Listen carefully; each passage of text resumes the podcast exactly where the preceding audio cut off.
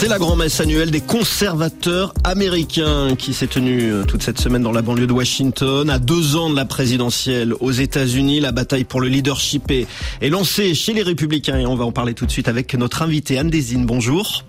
Bonjour. Vous êtes professeur des universités, spécialiste des États-Unis. Vous avez notamment écrit un ouvrage intitulé Les États-Unis et la démocratie.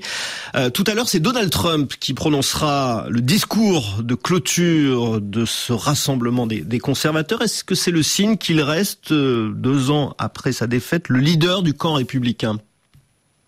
Alors je vais reprendre, vous avez dit que c'était l'événement, une grand-messe, mais c'est pas une messe œcuménique, parce qu'avant, CIPAC accueillait toutes les tendances du Parti républicain, des conservateurs, c'était extrêmement varié. Cette année, c'est devenu une sorte de cirque, de foire, de ce qu'on veut, de fief pro-Trump, avec Trump qui dit ce sont mes gens, et qui veut montrer qu'il est encore au pouvoir. Sauf qu'il est encore au pouvoir CIPAC, dans ce qu'est devenu SIPAC, mais que la plupart des candidats importants sont allés dans un autre événement concurrentiel qui s'était aussi organisé en Floride, le Club for Growth, et là d'autres poids lourds, Mike Pence si on veut, deux gouverneurs, et surtout DeSantis étaient présents.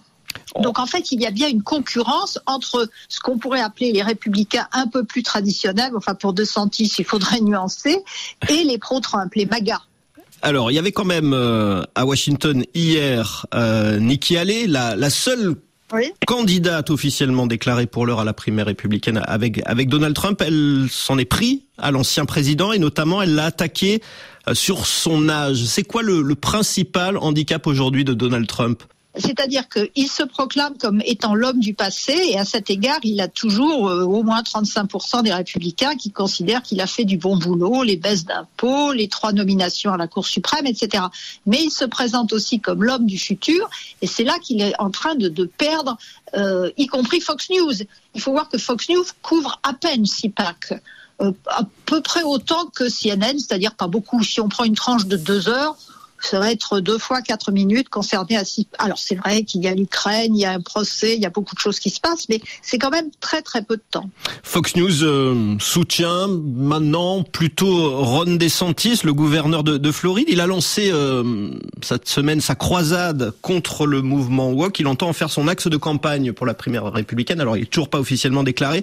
Euh, L'anti-woke, c'est ce qui mobilise le plus le camp conservateur aujourd'hui? Oui, en fait, euh, le, comédien, enfin, ou le comique Bill Maher a une bonne description de la politique américaine. Il parle de quatre tribus, c'est-à-dire qu'au sein de chaque parti, il y a les normaux, il ne dit pas tout à fait ça, mais c'est cela, disons, euh, les, républicains qui ne sont pas euh, pro-Trump, les démocrates un peu comme Biden, et puis malheureusement pour chacun des partis, dit-il, ils sont flanqués d'une extrême droite, les pro-Trump dans un coup, et d'une extrême gauche, les woke dans l'autre, euh, qui empêchent tout dialogue constructif. Et en fait, dans la guerre culturelle que les, républicains ont mise en place depuis 20 ans déjà pour éviter d'avoir à traiter les questions importantes comme euh, ben, la sécurité sociale au sens américain, euh, Medicare, etc., ils tablent tout sur ces fameuses guerres culturelles. Donc, de Santis est devenu clairement anti-gay, anti-LGBT, etc. Et il va sans doute mener, enfin il mène d'ailleurs déjà, une croisade anti, ce qu'ils appellent education, anti-enseignement. La plupart de ces candidats d'ailleurs voudraient supprimer le ministère, le secretary, de l'éducation, de l'enseignement, euh, ce qui en dit beaucoup sur le fait que chaque État voudrait contrôler le programme scolaire en fonction de, nous sommes un État rouge, très très conservateur, donc il faut parler que de la Bible et surtout pas des Noirs, de l'esclavage du racisme et des homosexuels. Est-ce que hum, les idées conservatrices, on, a bien compris qu'elles sont euh, plurielles, est-ce qu'elles sont majoritaires aujourd'hui dans, dans le pays? C'est très difficile parce que tout dépend des États. Il y a des États où elles sont clairement majoritaires, mais on a vu avec le droit à l'avortement que même dans des États rouges, donc très républicains, il y avait une majorité de l'opinion publique qui était en faveur d'un certain droit à l'avortement. Pas illimité, bien évidemment, pas jusqu'à la fin de la grossesse, mais euh, donc même dans les États républicains, des, valeurs qui sont plutôt des, des valeurs euh, défendues par les démocrates euh, sont défendues aussi par des républicains, par des conservateurs. Le problème, c'est qu'en fait, les républicains ne sont plus des conservateurs. Quelque part, ils ont abandonné une partie du credo euh, des républicains classiques. comme peu d'intervention de l'État, le soutien des entreprises.